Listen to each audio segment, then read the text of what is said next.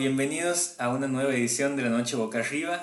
Estamos transmitiendo aquí por primera vez desde que empezó la pandemia en vivo, en, no, grabado sería, en un mismo lugar con es en vivo, es en vivo, pero no es en directo. Claro. Eso, eso venía problematizando. Ah, es verdad, es una diferencia. Camino hacia tu casa porque le comentaba a Joaquín que estaba viniendo para acá y le, y le digo, esta vez vamos a hacer el programa y pensaba mientras la, el auto avanzaba por la isla, es en vivo pero no es en directo, porque estamos grabando los dos en el mismo momento, en el mismo lugar, sin embargo no va a salir hoy la grabación. Este es primer año de comunicación social. Buenas noches.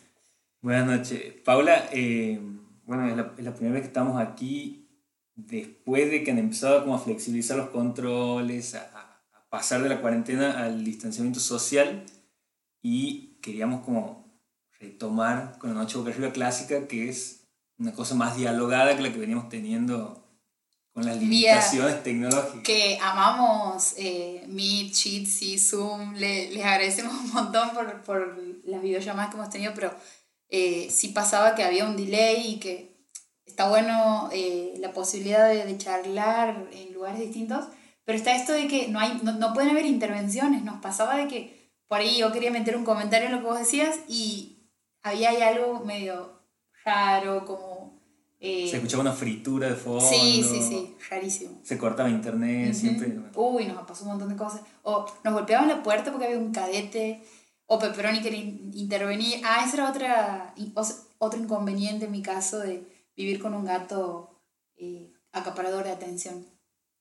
Pero bueno, ahora estamos con otro gato que es lo opuesto a, a, Que está durmiendo, por suerte. Que está durmiendo en mis piernas en este momento, que es Robin, una gatita de cuatro meses. Cuatro meses. Cuatro meses. Bien.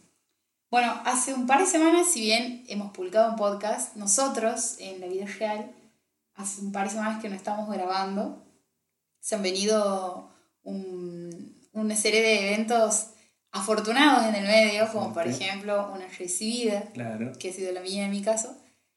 Y pensaba mientras venía si iba a hablar o no de, del tema. Y vos sabés que cuando, esto es en mi casa, cuando estaba poniéndome alcohol en gel, lo recuerdo porque hacía ese momento, antes de salir y agarrar las llaves, he pensado, de, estos, de esto hablan cuando hablan de El Hecho Maldito. Hay un programa que se llama El Hecho Maldito que está en, en Futurock. Y la, el proceso de la, de la recibida es un hecho maldito.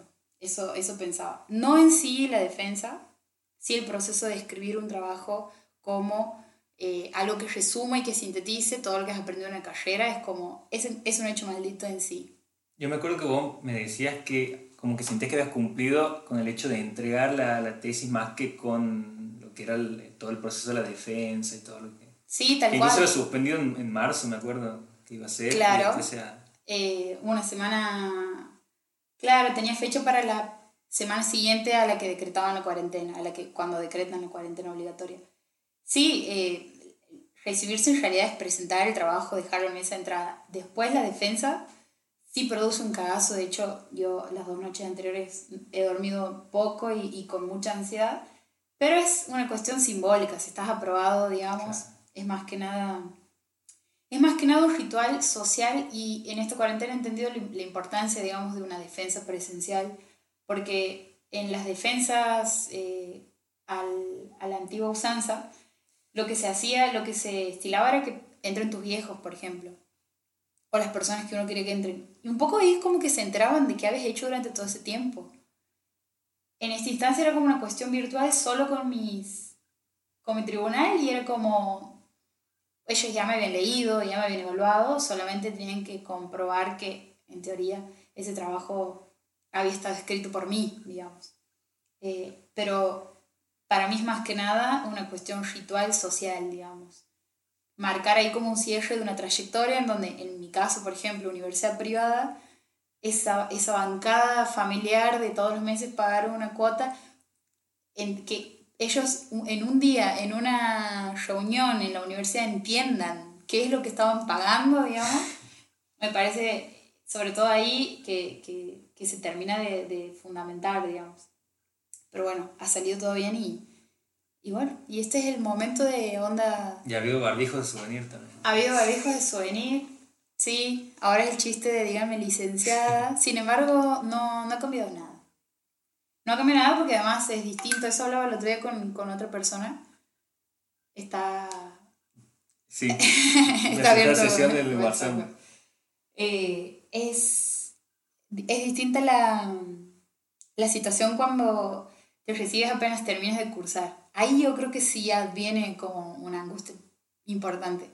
Pero en mi caso, que bueno, me tomó, me, me un tiempo, estoy trabajando, esto era como una vida paralela a mi vida actual, lo de presentar la tesis y todo eso. Cerrar otro, otro momento que había quedado ahí, pero mientras he ido construyendo otro momento, digamos, o otra instancia. Y entonces no, nada se modifica. Mi trabajo sigue siendo el mismo. No es que me van a ascender por ser licenciada. Ya aquí sí era. Así que bueno, por ese motivo hemos tenido una intermitencia un poco más prolongada entre podcast y, y podcast. Pero aquí estamos. Y tenemos... Y tenemos cosas para hablar. Así es. Y para recomendar. ¿Quieres empezar? No, Con- empezamos Ah, que... Sí, ahora que he hecho la intro sobre la recibida. Cuéntame Eh, yo quería hablar de una, una serie que he estado viendo, eh, que, que habían, en realidad se había estrenado por fuera de la plataforma la- de Latinoamérica de Amazon en marzo, pero eh, ha llegado aquí en mayo. Eh, se llama Little Fires Everywhere, que sería como pequeños fuegos En todos lados. todos lados. Que eso lo dicen como de manera metafórica, pero también de, de manera literal, porque lo primero que vos encuentras cuando entras todo el universo de la serie es a Reese Witherspoon, que es una de las protagonistas, afuera de su casa prendiéndose fuego. Entonces todo lo que empieza a pasar a partir de ahí te va llevando a, a lo que efectivamente ha pasado para que todo termine derivando en la casa de ella prendida fuego. Mm. Eh, todo transcurre en la década del 90. Eh, son, las series son, eh, es una miniserie en realidad, son ocho capítulos de, de, de una hora y un poquito más, cerca de una hora cada uno. ¿sí? No hay, ahora que lo mencionas, no hay mucho, no hay mucha serie basada en los 90, ¿no? Es como No. que siempre son tiempos mu- mucho más anteriores, 80, 70, Bueno, 60. estaba el, el boom de los 80. El boom de los 80 con Stranger Things. Sí, Eh, sí, eso era lo que llamaba la atención de, de la... Uno, lo, lo primero que empieza a ver en la serie es eh, teléfonos en los autos, esos, esos teléfonos gigantes que Claro. habían incrustado en los autos, autos mucho más caros, eh, y toda la, la cosa nostálgica, hay algunas canciones que empiezan a aparecer. Eh, la serie transcurre en esa década. Reese Witherspoon es una periodista que trabaja en un diario eh, local de, de una comunidad que se llama Shaker Heights. Eh, viven en, en esa comunidad que es clase alta o media alta. Y eh, ella es como la. Bueno, es el papel que siempre hace ella, pero. Pero como que siempre eh, le agrega un, un- un toque especial de acuerdo a, a cada, a cada participación que tenga, porque ella viene haciendo muchas series, eh, viene teniendo una participación muy fuerte en las series más que en las películas en los últimos años, con Big Little Lies, con... Cuando decías eh, pueblo chico de clase media alta, me he pensado en Big Little Liars. Claro. eh, Y la, la anterior, y la otra es The Morning Show. The Morning Show, Sí. también es periodista. también es periodista, siempre el papel de eh, súper perfeccionista, eh, puntillosa, obsesiva. Obsesiva con el trabajo. obsesiva, si es madre, la, la super madre que está presente con, con los hijos, bueno, hace ese papel aquí. Eh, yo creo que lo hace mucho mejor que lo que, ha hecho, lo, que lo ha hecho en, en otros eh, momentos. Incluso en Legalmente Rubia hace el papel de obsesiva, Sí, sí, eh, sí. perfeccionista y detallista, digamos. Sí, yo creo que en esta, en esta serie lo como que Lo novedoso. Eh, no, no, lo, lo mejor que tiene es que lo profundiza mucho más ese papel y podemos ver como más matizado todo lo que es ese, personaje que construye. Ella tiene cuatro hijos, eh, tiene un esposo, eh, viven en esa comunidad donde todas las casas son iguales, todos tienen eh, que respetar un determinado, una determinada altura que tiene que tener el césped, hay como reglas de convivencia. y llega a la ciudad una mujer afroamericana, que es Kerry Washington, la, la, la actriz. Mia Warren se llama la, la, la mujer, el personaje. Y llega junto con su hija, es una madre soltera, negra, en los 90, digamos, es, es artista. Eh, no, no es que tiene un trabajo estable, estable o, o que sea... Eh, tradicional. tradicional, claro no me estás en ninguna palabra, me estás ayudando. Eh, y llega y es como que revuelve un poco el avispero de, de, la comunidad esa. Se va a vivir justo ahí, a ese lugar, una casa que Reese Witherspoon le alquila un poco como, como lastimosamente, porque ve que está en una situación complicada, que viven más o menos en el auto, no tienen un lugar donde vivir, entonces es como que le alquila a un precio accesible. Bueno.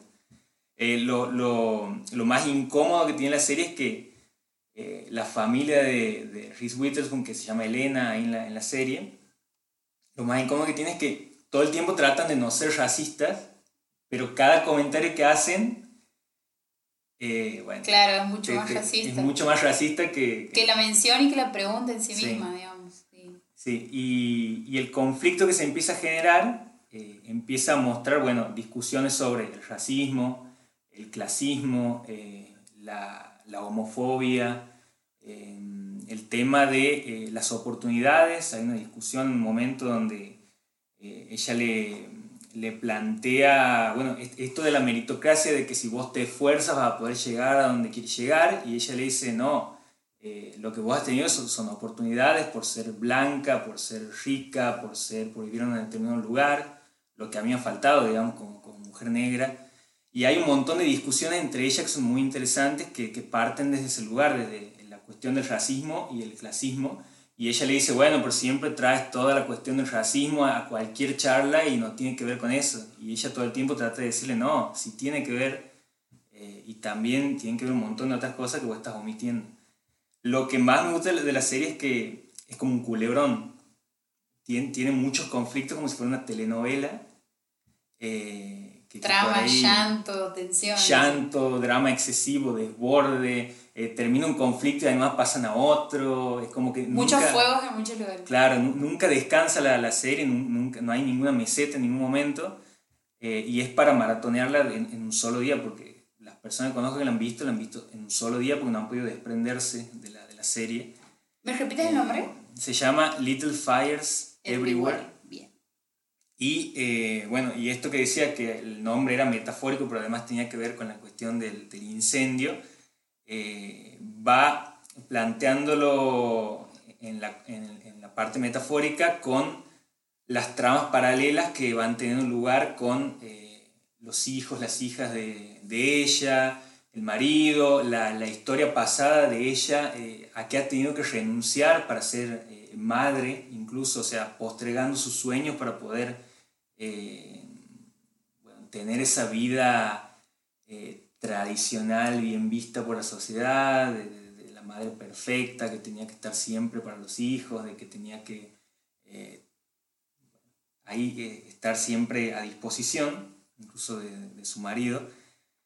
Y, y, lo, y, lo que te, bueno, te va mostrando la serie se va como intensificando, o sea, todos esos pequeños estallidos que van teniendo con esta, con esta cuestión de telenovelesca que tiene la, la, serie, tiene su momento como más alto en eh, los últimos capítulos, que es cuando se da el, estallido final, que para mí eh, pierde un poco el verosímil, eh, o sea, a mí no me ha gustado mucho el final, pero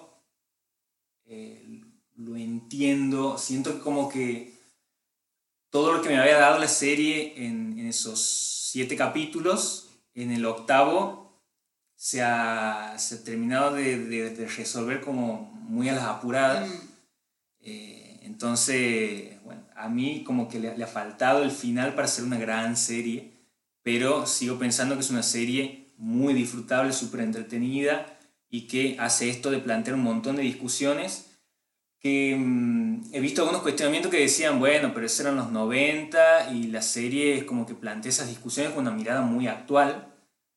Em, pero siento que esa mirada actual que, que plantea la serie dentro de lo que es ese contexto de los 90 le ayuda a, a, que los personajes puedan tener distintas perspectivas, porque no es que todos piensan lo mismo, no es que todos son buenos, feministas, no son racistas, nada, sino que eh, hay personajes que le discuten a los otros, entonces ahí como que se plantea esa, esa cosa medio eh, cruzada que, que, te, que, te, genera un montón de cosas y, y, y con todo el drama que tiene te, te, quiebran un montón de momentos. Ah, buenísimo. El personaje de la, de la este nuevo integrante de la sociedad que no me acuerdo cómo se llama, que llega ahí, que vive en el auto. Mia Warren. Ella. Eh, me recuerda un poco al papel de Zoe Kravitz en eh, Big Little Liars, que si bien no, es, no pertenece a una clase baja, digamos, también es una persona que se inserta en un mundo en donde eh, hay mucha, son conservadores, son profundamente conservadores, hay mucho esto de de la mirada de lo otro, de un poco de Truman Show, como todo, todo emparejado, pero hacia arriba, y ella ahí medio como en un, en un lugar más conectado con el arte, sin embargo, no... El, el, tema del racismo no está planteado como en los 90, que me imagino que la, en la época en la que se plantea la serie sí debe como encrudecer esa discusión o marcarte esta distancia o, no sé si distancia, pero sí eh, desacuerdo, digamos, en la discusión entre ellos. Sí, y se parece, tiene, tiene muchos puntos en común con Big Little Lies, no solamente esto de eh, este subgénero que dice amas de casa que hacen cosas, que les pasan cosas, sino que también tiene una vinculación con algo judicial que pasa, eh, pero las tramas paralelas es como que le dan como una identidad a la serie para que no termine siendo como una copia de Lo mismo, claro. Así que ahí está para ver en, en Amazon y es súper disfrutable serie. Genial. Em, se lo puede descargar igual. Se, lo puede descargar también, sí. No, es que tiene que pagar. Sí, sí, de hecho todas las series de Amazon las he podido encontrar yo en una página que está llena de publicidades, no las recomiendo. Sin embargo, se ve fácil, está todo ahí, ahí he podido ver la serie esta de um, Upload, Ajá. que voy a recomendado en otro podcast. Eh, ahí le puede ver es series Punto com.com, porque hay una que aparte aparece al principio que es punto .es, he estado un día entero buscando hacer esa página porque había cambiado computadora, así que es .com. Bueno, en mi caso he traído un libro eh, que es una, ha sido una compra que me ha dolido un poco en cuanto a lo económico, pero era un libro que quería comprar hace un tiempo, hace rato. Eh, el libro se llama La novela luminosa, es de Mario Lebrero Mario Lebrero es un autor uruguayo eh, que, bueno, ya ha muerto, y que es dentro de la literatura mundial, para mí es mundial, eh, sobre todo eh, latinoamericana, pero también mundial, una, un autor de lectura obligada. es un, un, novelista que no, no ha sido correspondido, en realidad no, no se identificaba mucho con la idea del escritor como, la conocemos. Eh, primero que no era una persona muy leída, se dedicaba más que nada a hacer crucigramas y a inventar crucigramas. Y, y, un poco como que a lo largo de su vida discute con la figura del, del escritor como una persona muy erudita, digamos. Eh, su obra ha, sido una obra bastante extensa. Tiene varias novelas, una es Diario de un canalla, que es una de las más conocidas. Y esta eh, es una obra que se publica, mm, eh, creo que es su obra póstuma, si no me equivoco. Sí. Eh, en donde mm, él comenta en una charla con un amigo que a él le pasaban un par de cosas que las como que las caracterizaba o las ubicaba dentro de un plano, lo que él llama eh, experiencias luminosas. Y con luminosas, él se refiere a cosas que no puede explicar sin que alguien lo escuche y diga, este tipo está un poco desvariando, digamos. Y, y él dice, en el ejercicio de contarlas, se pierde la naturalidad de eso que a mí me ha pasado y que me sé que me ha pasado. Sin embargo, cuando les quiera contar, va a sonar algo forzoso, medio de parapsicología, eh, pero son cosas que me han sucedido. Tiene un amigo que lo, lo impulsa a, a, escribirlo y él empieza la novela diciendo, contando esta anécdota y contando que no se habla más con ese amigo, que de hecho el amigo se ha encargado de detractarlo en los últimos 40 años, una cosa así. Y él encara la tarea de escribir la novela luminosa, que es el título de esta novela. Para escribir la novela luminosa recibe una beca que la menciona al principio del libro, no me acuerdo el nombre de la beca, pero es una beca muy cara. Eh, es una beca que, mediante la cual ganaba mucho dinero. Y cuando la recibe, él empieza a escribir lo que se llama, que es la, el 60% del libro, la eh, Diario de una beca, en donde él comenta qué es lo que va haciendo en el día a día mientras está gozando, digamos, de los beneficios de esa beca. Mario Oliverero, además de haber sido un escritor prolífico, también ha sido tallerista. Eh, durante sus últimos años se ha dedicado a dictar talleres de escritura, pero con una frecuencia que en, esta, en este diario de la beca él cuenta que, por ejemplo, por día tiene cuatro talleres distintos de, de literatura, de escritura. Por día. Por día, por semana, perdón, por semana. Eh, o sea que va manejando cuatro grupos distintos. Y entonces el ejercicio de la, de la, literatura y de la escritura en sí es algo que, que se ve que se cuestiona, que, que lo problematiza. Y al ser un diario, que para mí es uno de los géneros más adictivos, digamos, me ha pasado de haber leído, por ejemplo, a Simone de Beauvoir. Ella tiene tres libros que se llaman, que es la trilogía de su, del pasaje de la juventud a la madurez, digamos, y cuento como lo conoce Sartre. Eh, en esa trilogía ella escribe todo lo que le va pasando todos los días, digamos, y pone, por ejemplo, jueves, eh, en este caso miércoles, 20 horas, dos puntos mientras grababa el programa con Nico, pensé eh, que mi gato, tal cosa. Y esa cotidianidad en la escritura a mí me parece que cuando se hace bien, es algo, es como, no sé, un postre, digamos, porque es consumir el pensamiento del escritor. No estoy quitándole mérito a la construcción, a la ficción, digamos, pero sí me parece que ir detrás de, de lo que en ese detrás de escena, digamos, saber qué piensa el titiritero, en este caso, de personajes que después hemos leído, eh, o en el caso de Simón de Beauvoir, intelectuales que después han escrito, bueno, el, el famoso libro, de, el libro rojo del feminismo, como le dicen, eh, que, te, que puedas eh, saber cómo, qué pensaba cuando se levantaba, qué pensaba cuando se iba a dormir. Y para mí, un poco lo que tiene este género, que en esta novela está presente, como decía, en el 70% de la novela, es que uno puede ver que la, la, las grandes preguntas o las cosas que, que persiguen o que ocupan la mente, digamos, de, de algunos escritores es casi siempre la mismo, lo mismo, la misma idea, y es esta idea de poder escribir con más frecuencia. La idea de poder eh, generar el hábito, digamos. Rodolfo Walsh, en, en, un libro póstumo, que es eh, ese hombre, una compilación que hace un autor que no me voy a acordar, pero probablemente vos sí, que es ese hombre y otros papeles personales, se publican un montón de, de diarios y de manuscritos que él iba escribiendo paralelamente a Operación Masacre y otras novelas. Y él lo que se cuestionaba, digamos, en sus escritos es, primero escribir la novela burguesa, que para él era como una, tra una tradición en su militancia, y por otro lado, eh, cumplir todos los días con la cantidad de, de, hojas que se proponía. Y Mario Lebrero en esta novela un poco sobre eso es lo que, es de lo que, lo que va narrando. Y sobre la idea de que hay un... Él todo el tiempo menciona la idea de un retorno a él mismo.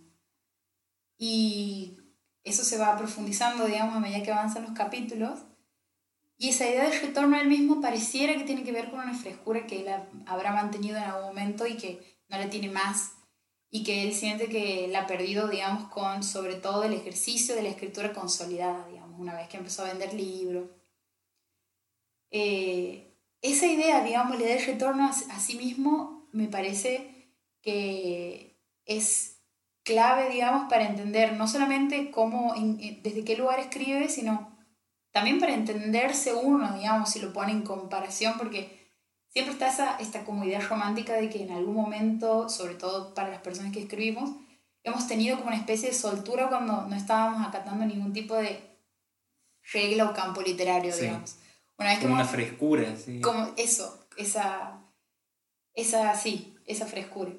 Y, y él menciona, hay una, una, un fragmento que, que es buenísimo, un sueño en realidad que él tiene, que él comenta que durante mucho tiempo su vida hecho, ha practicado psicoanálisis, se ha atendido con un psicoanalista, y que en ese momento en el que está parado cuando escribe esta novela es eh, entrando ya en la última etapa de su vida, es un señor muy mayor que tiene problemas para dormir, él vive solamente de noche y él lo plantea como un problema, él dice, las personas como yo que tenemos, padecemos esto, digamos, eh, que no pueden coincidir con el horario de nadie porque viven básicamente de noche, él se levanta a las 5 de la tarde y, y, él comenta, le comenta a una persona, la única mujer que aparece eh, en por lo menos la mitad del libro, que parece que es una mujer con la que él ha tenido en algún momento una relación amorosa, él le dice, tengo un serio problema de sueño, necesito que alguien me ayude.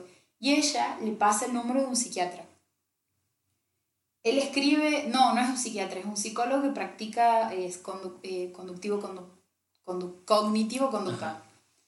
Le manda un mail y él dice, bueno, al principio lo que me resulta cómodo de esta modalidad es que aparentemente me va a poder atender vía virtual, porque nunca coincido con nadie, digamos, en la, en la vida diaria porque vivo de noche. Él le manda un mail y el tipo le contesta pidiéndole una serie de cosas que a mí me parecen brillantes porque ahí él determina, digamos, por qué nunca podría ir a un cognitivo conductual, que, entre paréntesis, no es una o sea, no es una declaración en contra de esa, de esa, de esa rama de la psicología, sino que él dice, sirve para algunas personas y para otras no. De hecho, él no va a un psicoanalista porque él dice, en mi vida me ha servido un montón, sin embargo, hoy no podría emprender de nuevo, digamos, una tarea como la que implica la, el psicoanálisis. Y cuando él le manda el mail, el tipo le pide que llene un formulario en donde básicamente él tenía que tachar con flechitas determinados síntomas o determinadas actitudes diarias. Y él decía, no podría nunca, ahora que él me manda este cuestionario, no podría nunca relacionarme o hacerme tratar con un profesional que primero me ve como un diagnóstico, como un síntoma, digamos, y que, porque una vez que le conteste estas preguntas, él va, va a formularse una idea sin haberme conocido. Y todo va a ser a partir de eso. Todo va a ser a partir de eso. Eh, sin embargo, bueno, cuando problematiza su realidad de retorno a sí mismo, él menciona que tiene un sueño en donde tira unas llaves, en, en el sueño dice que él es un niño que tira unas llaves en, en medio de un, como un matorral, y, y ahí él dice que hay una persona mayor que es también él y que ve que eso, haber tirado las llaves, es saber, es saber que no va a poder volver a su casa, que en todo caso la vuelta va a ser complicada porque tiene que buscar el medio del pasto, digamos, a donde tiró las llaves. Y él es en el sueño las dos personas. La persona que tira la llave y la persona que se preocupa porque no, va a ser, no sabe cómo entrar. Y, y, hay como cinco páginas en donde él te cuenta qué hace durante el día y vuelve, le da del, del sueño, vuelve, del sueño. Y ahí él encuentra una clave, después lo analiza, que para mí es la justificación del psicoanálisis, digamos. Eh, que es esto de, bueno, hay una, hay una clave, la clave está sobre todo, es personal, es, es subjetiva, digamos, y hay que hacer un trabajo para poder encontrar eso, a pesar que somos nosotros mismos los que nos estamos escondiendo entre el, entre el pasto, la respuesta, la salida, lo que sea que uno busque.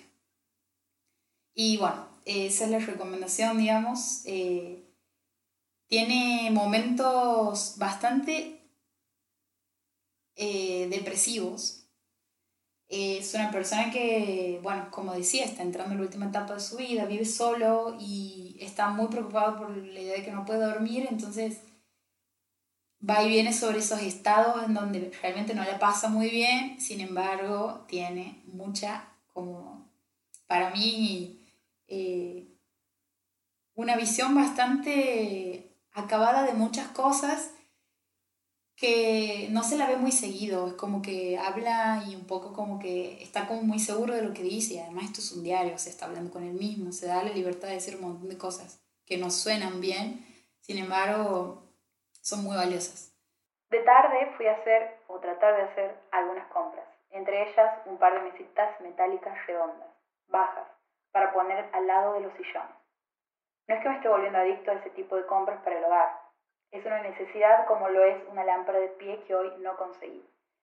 Se trata de armar el lugar de lectura y descanso, y para la lectura necesito una fuente de luz apropiada.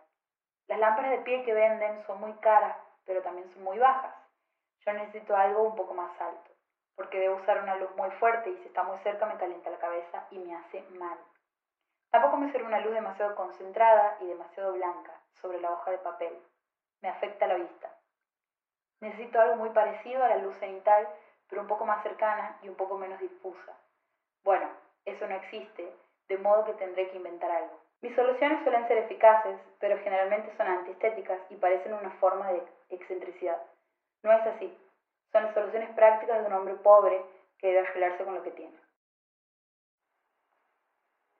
Hasta dentro de 14 días, pues, viviré mi etapa de ocio o de búsqueda de ocio. Espero conseguirlo más a fondo que la semana pasada. Creo haber avanzado algo y este diario en sí mismo es un avance. No estoy escribiendo nada que valga la pena, pero estoy escribiendo y por lo menos muevo los dedos sobre el teclado y me preocupo un poco por hacer un discurso coherente, aunque no presto ninguna atención a la forma. Escribo más o menos lo que me pasa por la mente, que se puede escribir. Estoy lejos todavía de poder enfrentar a mi proyecto de la beca. No quiero ni pensarlo todavía. Quiero llegar a eso, naturalmente, a través del ocio, a través de una verdadera necesidad de escribir eso. Bueno, está hecha la, recomendación entonces de este libro de Mario Lebrero que se llama La, novela, luminosa. Sí.